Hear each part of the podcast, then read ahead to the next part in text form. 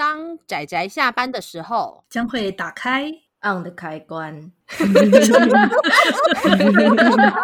仔仔下班中 on。各位听友，大家好，欢迎收听仔仔下班中，我是阿直，我是布姑。大家今天看动画了吗？动画还是动画电影哦？啊、呃，我觉得虽然现在好像也不会特别分啦。总之就是，其实我们今天要来推荐的这个呢，是最近刚在台湾上档的动画电影，叫做《鹿王》，好像五月十三号上档的吧？对啊，小说改编的哦。我有没有说过，其实上桥菜穗子老师是我最喜欢的东方式奇幻作家。上桥菜穗子，对，我我有说过吗？我有说过上桥菜穗子老师是我最喜欢的东方式奇幻小说家吗？可能还比。小野不由美，再更喜欢一点点。我觉得两个人的故事倾向是不一样的，世界观也不太一样。嗯，对啊，而且现在，呃，也是啊，因为小野不由美老师他的他主要的东方式奇幻就十二国记那一部嘛，然后但是上桥菜穗子老师他有写过的作品有包括那个精灵的守护者，就是守护者系列这一部，还有那个兽之奏者。也是我很喜欢的小说，然后还有现在这部《路王》，就是至少就我所知，它已经有三个不同的呃世界观背景的故事了，然后全部都是东方式奇幻的啊。附带一提，这三部上桥老师他的这三部小说全部都有动画化过，然后我们之前仔在下班中有推荐过《精灵的守护者》的动画，非常棒，大家有机会一定要去看。嗯，那至于《兽之奏者》的话，它也有动画。不过我觉得它的动画就变成改编的比较偏向儿童向，所以，呃，它比较早期啦。以早期的动画总是拿到版权之后，有时候就是改的比较多。不是哦，它它 它比它比《精灵守护者》还要晚。但是问题是，《精灵的守护者》它是 IG 改编的，但是《受之奏者》它是 NHK 改编的，所以他们的取向不一样，风格取向不一样，所以所以是有差别，而且。当时好像因为《兽之作者》那时候有小说是有四集，然后他好像只改编了前两集，嗯，对，所以后来就是变成说他其实故事没有全部把它演完。我觉得我好像聊、嗯、聊题外聊太多了，因为我真的实在太喜欢上桥老师了，对不起。我们来回头聊一下我们这次要推荐的这部《鹿王》。然后呢，阿直，我要先跟大家招认一件事，就是虽然。阿直来推荐《鹿王》的动画电影，但其实阿直我所住的这个城市呢，没有上档。对，我就是乡下人，所以我看的是小说版。但是阿姑有去看过动画，所以接下来来请有请阿姑。等等等等，难道不是由阿直先大概介绍一下这个故事在讲什么吗？不是应该由阿姑来介绍吗？我只看过小说啊。这样子哦。对啊。好吧，阿姑，那好吧，那如果阿姑觉得还是有点犹豫，那我来稍微介绍一下《鹿王》到底在讲什么。拜托了啊！我觉得，因为因为因为我后来其实，在录音之前呢、啊，我跟阿姑有稍微就是确认一下，就是小说跟动画之间的差异，然后后来发现真的差异还蛮大的。因为应该说，相比阿紫提到的呃故事的内容。动画简化了相当的多，真的。只是它有一些，它有一些重要的画面，就比较动人的重要画面，其实是有的，有出现的。尤其是在呃，凡恩跟他有跟他的养女优娜之间的故事，几乎都有出现。大概路网，我觉得它可以区分为三条线吧。一个就是凡恩跟他的养女优娜之间的情感的路线，然后第二个就是。嗯呃，关于其中有一个医生赫萨尔，他对于医疗的热情的这一件事情，然后第三个就是镇真线，它是两个国家之间的战争。嗯、那比较强势的那个国家为什么会停止呃侵略？是因为有黑狼热这个疾病阻挡了他们的侵略，所以就呈现一种微妙的平衡。嗯、那两边其实都不。平静啊，所以它有一条相当复杂的正真线。嗯，但在动画里面呢，正真线已经被压缩到大概就是背景的程度。嗯，但是但是在小说之中呢，哦对，附带一提，刚刚布姑讲的那位那个凡恩呢，是我们的主角，在故事小说中提到的那个呃，就东忽流他其实已经那个东乌流帝国其实已经是把周围的国家都侵略的差不多了，然后目前就是主要故事的主舞台阿卡阿卡法这个地区已经是属于臣服的附属国状态啦。在小说中，并不是因为黑狼乐，所以我觉得这里面其实要解释起来差很多。我真的觉得说大家应该要。看完动画，如果对这部故事很有兴趣的话，我会建议看小说，因为小说是上下集两大本厚厚的，然后里面提到的，不管是关于亲情线也好，然后关于疾病的这个医疗故事也好，关于一些比较神灵的神学哦，这个我们后面会提的那种生命的缘起也好，还有关于政治权谋的斗争的权谋线也好，它简直。我觉得他就是把一个那种超级豪华的那种全套套餐，然后把你搭配完美的放到桌上，放在你面前的那种状态，就是他真的是盛满、盛满、盛好。所以当时这部《鹿王》还会有被人家说它很难动画化，因为它里面讲的东西太多了、太杂了。但是它并不是它的它的杂跟多，并不是繁琐，它的它。作者他用很强大的写作功力，将这些非常漂亮、温和的全部串联在一块。对，但是因为它真的是内容太多了，嗯、所以在动画的部分呢，它为了能够凸显出主题，在两个小时中可以讲出该讲的东西，所以他很大刀阔斧的把一些政争线这种大家不太感兴趣的东西全部砍掉，把一些比较精彩的关于父女之间的这种情感。然后还有关于赫萨这个医疗，就是因为毕竟这是一部算是医疗小说吧，就把这些东西把它结合在一块，而且还提早修改了我们两个主角，就是那个凡恩跟赫萨见面的时间。因为我后来跟阿姑对时间，发现到说，这个故事里面有两个主要主角，一个就是我们这个战士出身，然后养了这个优娜这位很帅气的大叔，那个凡恩跟另外一个。呃，白面书生、天才医生赫萨尔的这个这两个人，他们其实，在小说中一直是到故事在四分之三的时候，这两条线才碰在一块。可是，就阿姑所言，好像在动画中他们很早就相遇了，有调整了，好像有调整他们相遇的故事。嗯，对，对，就是我之前有提过三条线嘛，所以我很有我觉得很有趣的，就是里面有一段时间蛮长的，是有三三个人的旅行的。嗯就是刚刚那个阿紫可能在正针线的部分讲的比较简略，需要大家自己去看。但大概就是有一个角色吧，沙耶唯一的三个人的女性角色，嗯、也是经历很复杂，然后她就代表了正针线，就是经历复杂的一位呃非常擅长追踪的追对追击的角的那个女性这样子，跟代表了亲情线的凡恩，跟代表了医疗线的赫萨尔，他们一起往。呃，黑狼热的源头就是进行了一段旅行，这样子。对，但是不好意思呢，在那个在小说中的话，其实他们没有那么早见面。不过在小说中呢，沙耶倒是蛮早之前就有跟那个凡恩有接触，所以所以说其实他们这条线倒是比较早。然后反而真的是赫萨尔他这条医疗线是比较晚才碰面，所以我真的才觉得说看完动画应该要看看小说，因为真的补完很多东西。嗯，应该说动画其实是一个完整的故事哦。身为一个对先去看动画的人，动画会感觉到没有什么违和感。它就双主角凡恩跟他的养女尤娜跟赫萨尔。那早期是凡恩跟他的养女的戏份比较多啊。我觉得前面这里真的还蛮感动的。是，是，是我大概十五分钟的时候，我那时候我偷看一下时间，十五分钟的时候我就开始你知道有点眼眶湿。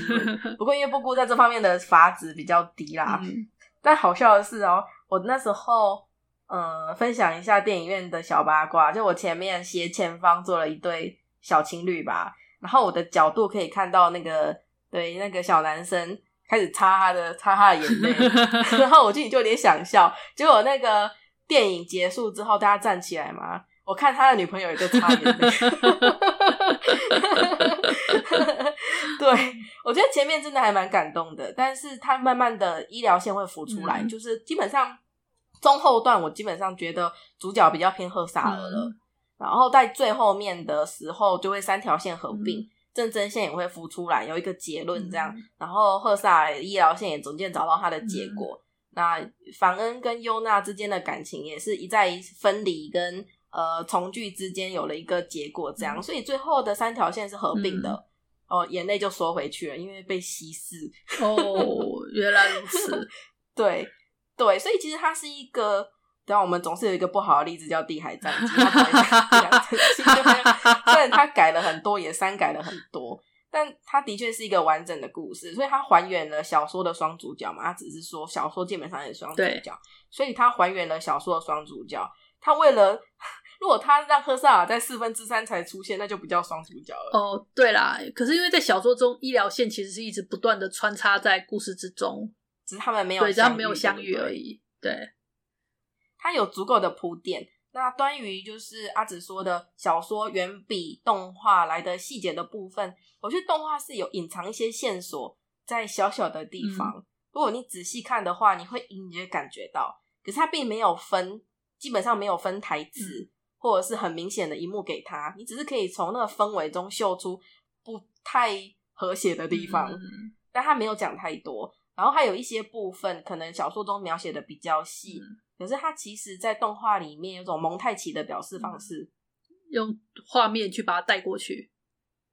对，啊，还可能就是一段小一段小小的截录，或者是一些闪现的时候，比如说有一段就是透过这一些关于呃优娜跟凡恩之间的感情戏这一段，然后还有赫萨尔是怎么去呃研究出疫苗的或抗体的这一段，基本上都是用蒙太奇闪现的方式，就让你知道有这回事。嗯，可是细节不会讲这样子。不过我觉得现在好像已经有点讲的太偏了，因为我们还没有讲故事大纲，我们还没有讲故事大纲，就直接讲到一些细别的差异。故事大纲哦，你你你已经讲的差不多了耶。我没有讲故事大纲啊，我还没有，我还没有讲最初最开始的地方哎。最初最开始的地方就是关于我们刚刚不是提到说他们是发生了那个有一个东忽流帝国在到处侵略嘛，然后我们的凡恩他是一个算是山上的一个部族的一个战士，然后呢，他那时候是带领了一群战士们，就是去英勇抵抗。后来就是他们整个战士就是被抓，但是身为首领的那个凡恩呢，他却活下来，然后被、嗯、被变成奴隶之后丢到矿坑里面去。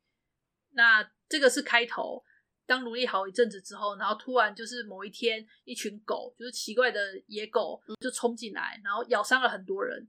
可怕的是，被咬的人呢都生病了。那我们的主角他也被咬了，他也病了。嗯、可是当他撑过了他的那个病痛期之后，他发现他活下来，可是周围人全部死了，所以他就想办法逃出了矿坑。然后在逃出矿坑的时候呢，他听到了，就是哎，好像听到了。不是来干嘛？总之，他就在一个炉灶里面发现了，就是同样好像也是被狼咬到，嗯、但是却却存活下来的优娜，然后他就把优娜带走，当做女儿养育。这是这个故事最开头的地方。可是我们刚刚都没有讲，不好意思。没关系，你就把它移到前面吧。没有没有，我觉得这边补充也是 OK 的啦。嗯，是哦，因为我不太好吧，这些我不太抓得住到底什么是剧透，什么不是。没关系，我会打断你的。嗯，放心讲吧。好，没关系，就直接让你讲大纲，我觉得这是比较好的，你们比较会卡卡住那个重要的点。对，因为我们我们其实不知道大家知不知道，其实，在仔仔下班中里面呢，呃，我跟酸梅跟趴趴熊应该是属于不太喜欢剧透的类型，然后阿姑是觉得是强烈抗拒剧透，好吗？对，然后阿姑是完全不 care 的，所以阿姑有时候会抓不准到底该讲到什么程度会捏到。就是会一些爆点讲出来。对什么叫做简介？什么叫做已经踩到就是不该剧透的部 分？我对这两个界限，我不打算剧透，但我对两个界限有点模糊。是，没关系。有时候我以为我还没有剧透，但实际上已经剧透。有时候我担心我讲太多，但实际上还没有切入。啊，难抓。对，我会。对，我要继续的摸索。好了，我们回到原本的地方。所以说，呃，用这样的开头，就是变成说，为什么所医疗那边会有所牵扯？就是刚刚有提到的那个黑狼热开始爆发，那像是有被这个疾病感染，可是却却活下来的这两个尤娜跟凡恩，他们呢？因为好像有抗体，所以呢，赫萨尔他这边，因为赫萨尔他虽然是医生，但是他也算是有所有一点一定的那个权威吧。总之，他就是拜托了，拜托了那个有点权威的，算是王身边的那种大臣吧。然后就派出了很厉害的追追击者，就是我们的沙耶，然后来追踪我们的那个凡恩他们。对，所以他们才会后来故事才会有所牵扯。是这样子的开始，所以故事就很明显，凡恩跟优娜他这个孩子，他们这边父女之间的那种养女跟养父之间的这个故事，然后还有就是赫萨尔他这边要如何去解析这个疾病的原因，然后如何找出治疗的解药的这个医疗线的故事，然后还有我们很帅的沙耶。很帅的沙耶，对，因为上桥老师笔下的女性角色都是很帅、很坚强。如果有看过《精灵的守护者》，就知道那个巴罗萨真有够帅的。不过我刚刚听阿紫讲那个故事啊，我觉得赫萨尔在动画里面应该比小说里面生动。他其实给赫萨尔蛮多的戏份，然后塑造赫萨尔其实是一个。他是一个挺活泼的人，有点有趣的人。他他他在小说中也是一个挺活泼的人，因为我觉得可能是因为我听阿姑讲，就是他砍掉了很多医疗线那边的配角，因为医疗线其实还蛮多人的，所以赫萨尔他那条线他是原本在小说中他是完全自己可以独立一条路线，不过好像为了能够让这两边的故事可以快点有所交集，好像把赫萨尔那边的路线砍了不少。所以赫萨的女朋友有登场，那一条线其实跟战争线有相交啊。等等，我问一下，赫萨的他就只是赫萨的女朋友有登场吗？没有，女朋友被砍掉了，没有，彻底砍掉。所以他有一个很心爱的 女朋友，甚至是那种如果女朋友死掉他也不想活的那种程度的女朋友，居然被砍掉了。哇哇！彻底砍掉了，这个人的名字连出来都没有出来，好可怜哦。虽然我知道他在故事中其实可有可无了，可是人家是他很心爱的女朋友，哎，是那种爱到咔嚓戏的那种女朋友，哎。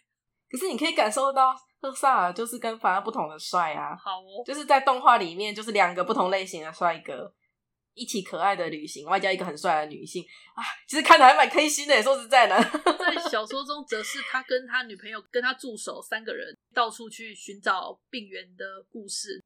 他那个助手也挺活泼、挺可爱的，然后他的女朋友就是很聪明、很有智慧的女性，两个人很恩恩爱爱。当他很痛苦的时候，他女朋友在旁边支撑他，这种很很怎么讲，很甜蜜的故事啊，居然砍了。因为毕竟那两个小时，其实不到两个小时的时间点，要讲一个很复杂的故事，它必定有所改动。对，我理解。那身为一个没有看小说，直接看动画的人，我觉得我有几个呃评论吗？感想，感想比较合适。对，它其实是一个完整的故事。我之前提过，它其实是一个完整的故事，而且它不会，它的节奏不错，它三条线互相相交，它其实是不让你觉得腻的，嗯、因为它其实是有节奏的安排，嗯、我觉得可以。嗯然后你可以明显的感受到两个主角的性格跟他的魅力这样子。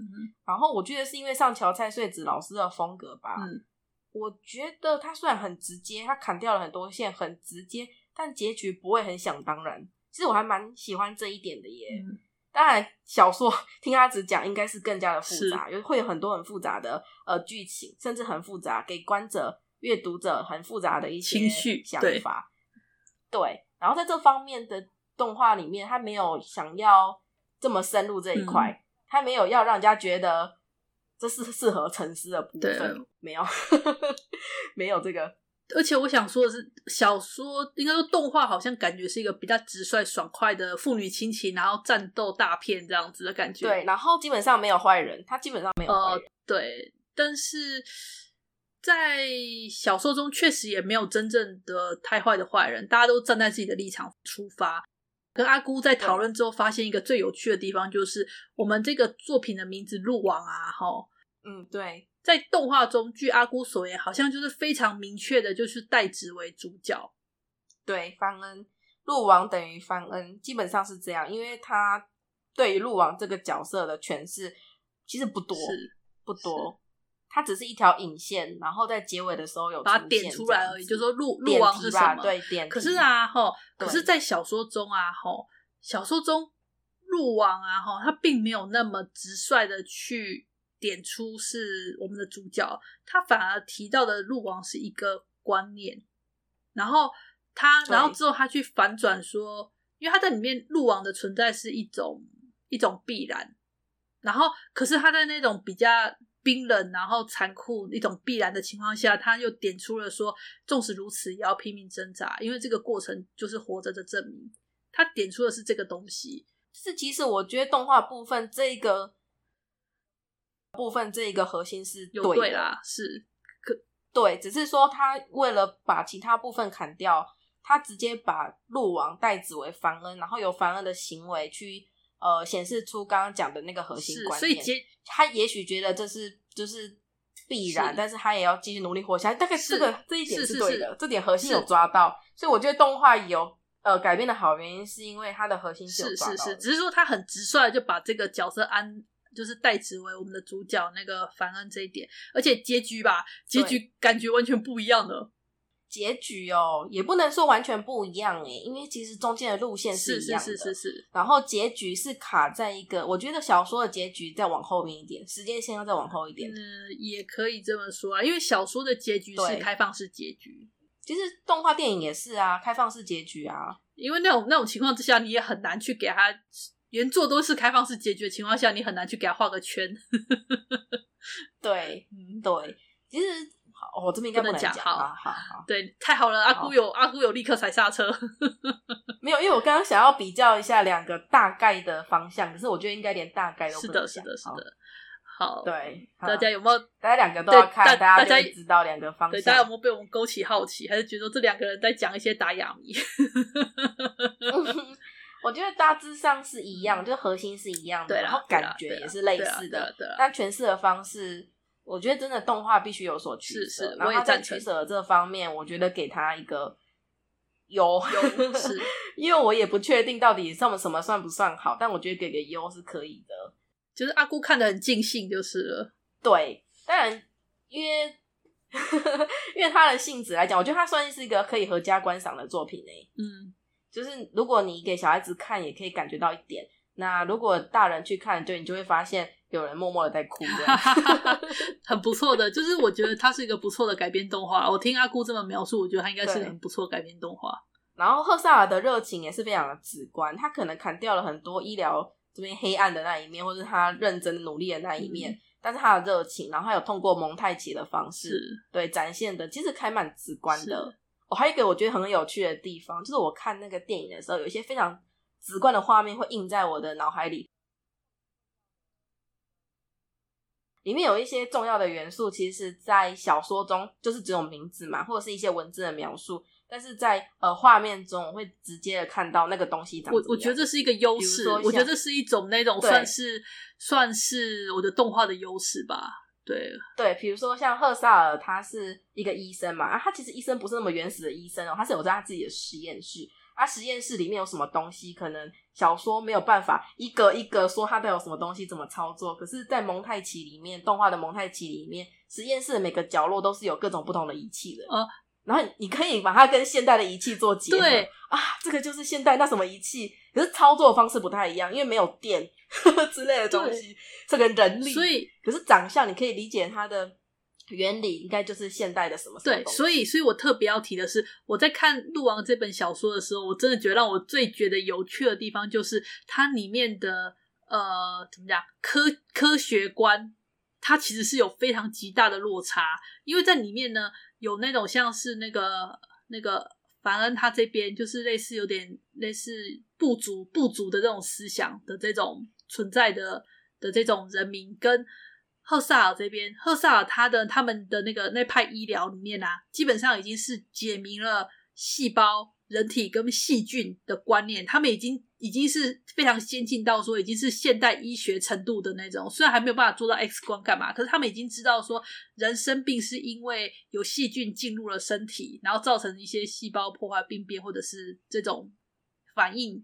而且他已经知道说要想办法提炼一些药物或者抗体来治疗。所以其实里面的那个医疗水准差异非常的两极。但其实就算是怎么说呢，高知识分子就是关于知识一直掌握在小部分人手中的结果啦。是。是。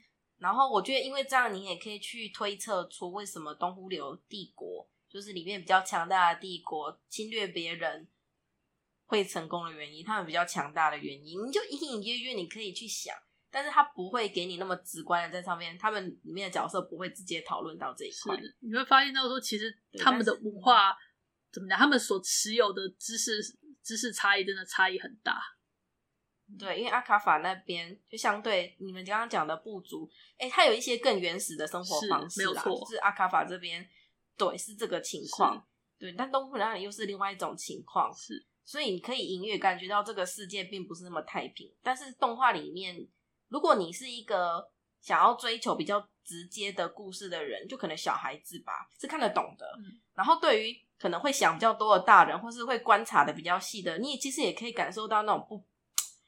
不谐的氛围，那你去看小说之后，你就会感受到啊，原来这个不谐的氛围来自于哪里？那我特别还要再说的是，我觉得《鹿王》它确确实实是个奇幻故事，因为它除了我们刚刚提到的，它在医疗部分虽然是真的是建立在现代科学，就是它里面的医疗部分真的是非常的扎实，而且是真的就是细胞、人体、细菌这些很明确的东西。可是它里面也提到了，它里面有很多那种不可思议的力量存在，就是人的那个灵魂是可以那种。所谓的类似跟那个世界洪流合为一的那种观念，它里面其实也是一直有的。应该说，我觉得上桥老师他的作品一直都是有人类跟自然是结合在一块的观念，他的所有作品都有这种观念在。就是他的所有作品里面，虽然说可能都生物它有自己的那种，就是你可以用你可以用生物学或者是一些那种那种怎么讲科学方式去研究，可是它里面也有一派的力量存在，是说。更为形上学，就是你的心、你的心跟你的灵跟你的生命是跟这个自然是合在一块的这个部分，这个地方就真的是很奇幻啊！我觉得我还蛮喜欢的上条老师的这个表现方式的。嗯，其实关于这一点呢、啊，在动画里面，我觉得他应该是赋予了赫萨尔，就是这个理解这点是赋予了赫萨尔这边，哦，他把它加在他的追寻他的医疗。对医疗怎么治疗这个黑狼热的过程中，赋予他让他去想这件事情。这在故在小说中，但是这个也很淡，这个也很淡。在小说中反而是因为有一段是因为小说中他们是很后面才见面，所以有一段是那个赫萨尔将关于医疗这边的观念、疾病的观念，然后分享给凡恩之后，然后凡恩他自己在内在去思考也是有的。对，就我觉得核心重要的几幕是有的。嗯。我觉得这不错啊，就改编动画而言，听起来我觉得是相当不错的一篇改编动画，值得看的感觉。而且我觉得，对，我觉得应该是说，而且重点是亲情线真的很棒。对，然后还有就是之前我看了一篇，就我给我看报道吧，好像有提到说采访啦，就是有提到说，因为呃，在小说中吧，关于那个瘟疫类似疾病的这种扩散，就让人想到现在我们那个目前这个疫情的状况，对。然后也有提到说，其实上桥老师也很意外，居然没想到小说中的世界好像在现实中有发生了。嗯，它里面也提到说，人人其实讲到疾病的话，真的是你很难说会发生什么事，你真的也没有办法说你会得会会得病，或者是你绝对不会得病。他说，疾病这种事情真的你没有办法去掌控，你没有办法完全掌控，你没有办法完全去解析。嗯，我我就觉得很有趣，很有趣。里面还有几个啊，就是救人的是人还是神？就是动画里面有，有，有小说也是有提到，对，对救人的是人还是神，嗯，或者是说疾病没有国界这回事？是，是对，嗯，所以所以我是在想，真的是提了很多很多东西。嗯，那有一些东西在动画里面是点题啊，嗯，我觉得听这样讲。点题啊！你有兴趣自己去看小说。是是是，我有提了，有关宗教、有关医疗、有关战争，我就点题了。除了这些之外，包含父女亲情，这个一定有的。然后还有就是家族的爱，然后关于哲学观、思想观，就是每个部族有他们自己的思想观的这个部分。嗯嗯。然后其实大家真的没有所谓的坏人，他们都是为了自己的民族，然后有一些过于可能会有偏激的想法。然后关于这种怎么讲？确实，他做了坏事，他害了很多人死掉。但是他他有他自己的想法跟他自己的热情，但是他害了很多人，所以就是里面的那种，你知道，会想很多啊。我觉得看了会想很多的东西。嗯，然后我想要补充一点比较不重要的东西，嗯、就是啊，老实说，因为是上桥菜穗子老师的小说改编，是那我也有看过《兽之奏者》跟《精灵守护者》，所以我一开始就决定要冲了，就是我一定要去看。但是我还是有先看预告片嘛。嗯、老实说，我看完预告片的时候有些微的不安哦。为什么？预告片太煽情了。对，然后然后我就去看，我稍微有点不安。看画面我觉得可以，但是预告片他把重要的那几幕切出来，有点煽情，我有点怕。但是走进去电影院不会哦。它切出来的部分都是高潮，可是它前面铺垫很长啊，所以高潮的部分不会让你觉得特别尴尬，应该说就不尴尬啊。嗯、但是预告片把甘草大家就是嘶吼的部分剪出来，就很有点略尴尬。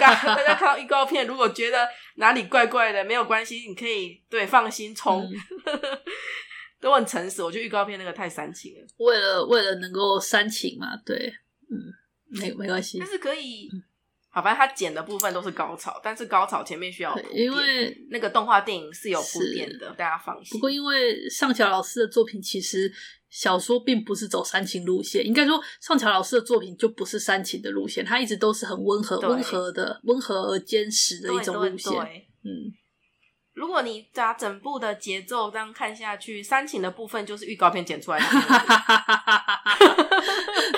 为什么要剪那里？啊，就为了啊。啊，对，那个，嗯，预告也有别的方式嘛？好吧，我不要再吐槽这点了。然后还有另外一点，就是这一个动画的制作组啊，有部分之前来自于吉卜力工作室的呃成员嘛，是画风很明显嘛，一看就知道。对。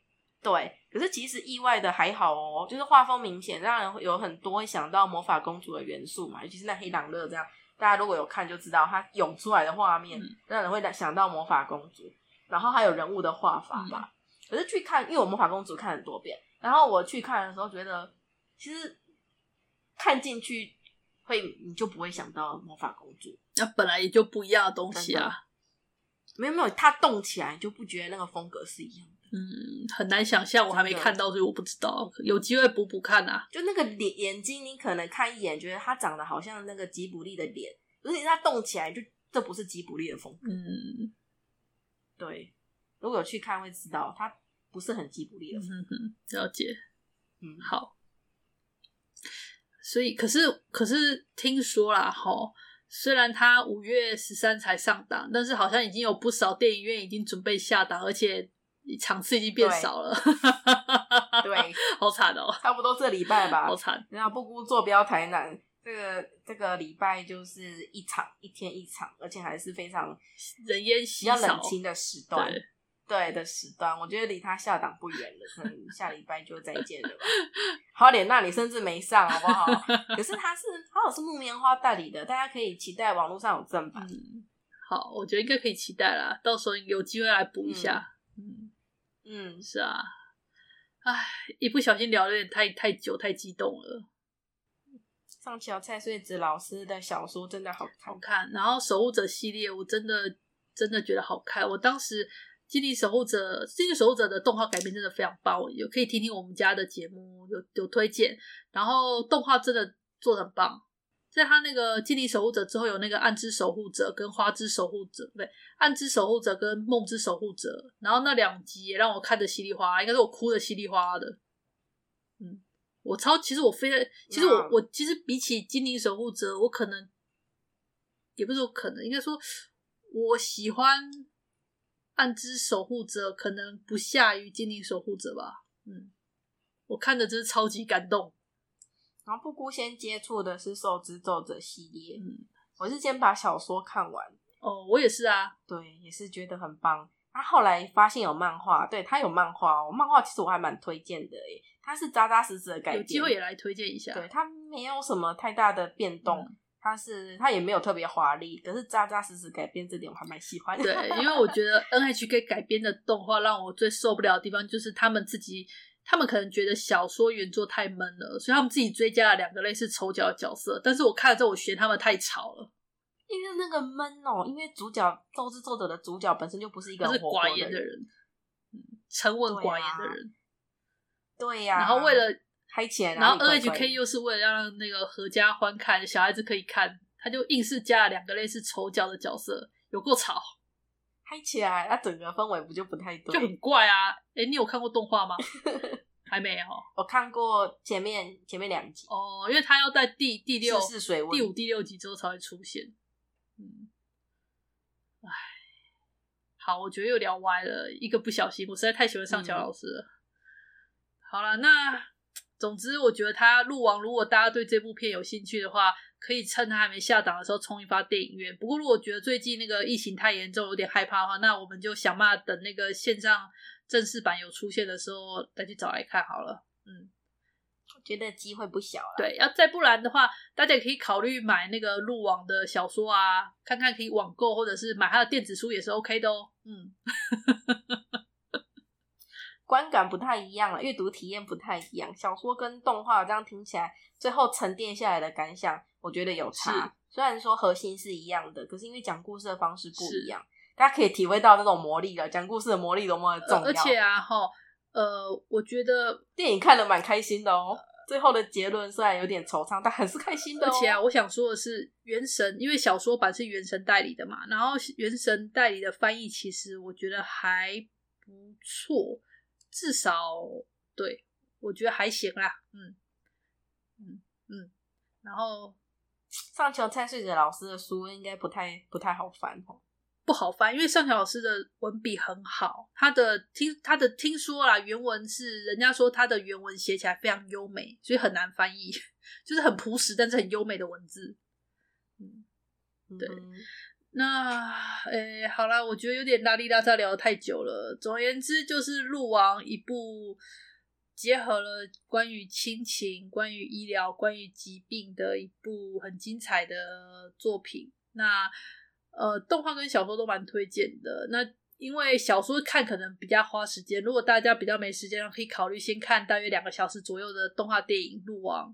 那么如果对他有了兴趣之后呢，再考虑看看小说，我觉得也是不错的。然后如果看了小说呢，觉得很喜欢，那我建议也可以把上桥老师之前的作品也都补一补，这样我会更高兴。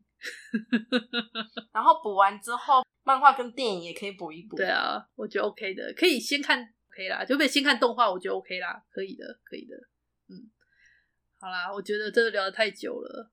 总而言之，我们那个关于父亲的月份，关于父亲的月份，好像 关于父亲的部分，在这一段里面，我们好像大概只有五分之一吧，有吗？甚至不到吧？对，可是因为 动画，为什么？为什么我还是会以推荐动画为主？是因为亲情的部分在小说中确实。比较少一点，相对来说啊，可是其实也是很够，因为它里面描写的很细腻，很多地方我也看得很动容。可是相比来说，动画对于亲情的描述还是比较大半，所以我们才说是主轴。对，所以我们来说还是推荐一下那个动画的部分，这样子，这样比较符合我们这个这个月的主题，这一次的主题。对，我觉得它的确可以当做这个月的主题。嗯、对，我觉得真的还不错。对，那至于下次的小主题嘛，我觉得大家就期待吧。讲的完全有气无力的啊！其实我们苦恼很久呢，一直想不到该要推荐什么东西才好。其实不是没办法推荐东西，而是如何凑出个主题，这真是有点困扰的事情。嗯，好啦，总而言之，大家都期待啦。谢谢大家的收听，我们下次再见，拜拜，拜拜。啊，上班，上班，我不要工作，下班了，回去回去工作喽。